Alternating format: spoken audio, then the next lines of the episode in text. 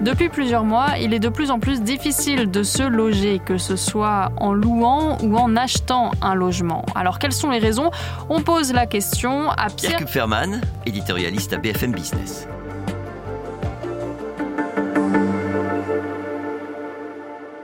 Déjà, si on veut acheter un logement, la difficulté, c'est que les taux d'intérêt grimpent. Et que ça, ça rend l'acquisition d'un logement beaucoup plus onéreuse. On va prendre un exemple concret. Il y a un an, quand on voulait acheter euh, un appartement et qu'on a besoin d'emprunter 200 000 euros. Bon. Globalement, on empruntait sur 20 ans, on avait un peu plus de 900 euros de mensualité et le crédit coûtait autour de 20 000 euros. Aujourd'hui, pour la même somme, 200 000 euros, on est euh, avec un bon taux si on arrive à décrocher 2%. Ça veut dire que soit on accepte de rembourser davantage, le coût du crédit sera de 43 000 euros, donc 23 000 euros de plus qu'il y a un an, ou alors on, réduit ses ambitions, on va emprunter pour 180 000 euros, et là on garde à peu près la même mensualité, mais voilà, on a 20 000 euros de moins. Ben forcément, quand on va voir un, propriétaire et qu'on négocie, et qu'on lui dit oui, mais c'est plus compliqué qu'il y a un an, le propriétaire euh, de l'appartement, le vendeur, il vous dit bah oui, c'est pas mon problème.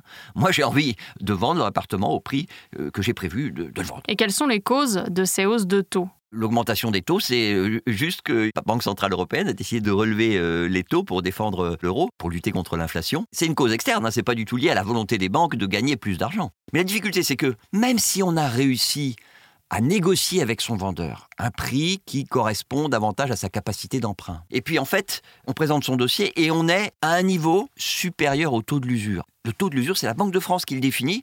Tous les trois mois, elle définit un taux pour protéger les emprunteurs, pour éviter que les banques fassent n'importe quoi. Elle dit non, au-delà de ça, ça s'appelle de l'usure.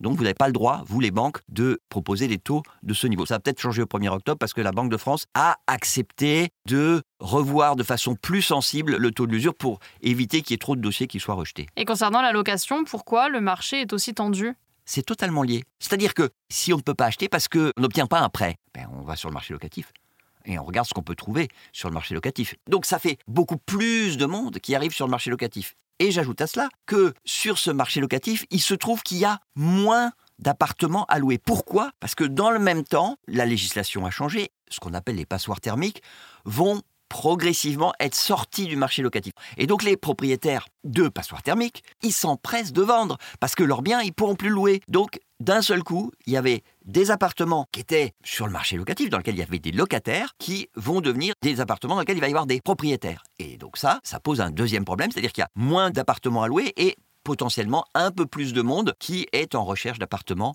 à louer.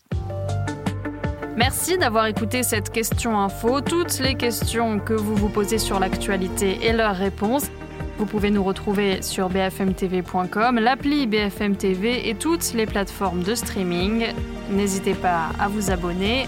À bientôt.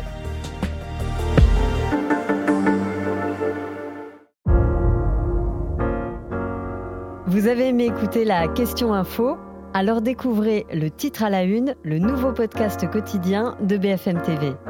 Les grands récits de l'actualité, des témoignages intimes, c'est tous les soirs sur vos plateformes préférées. À bientôt!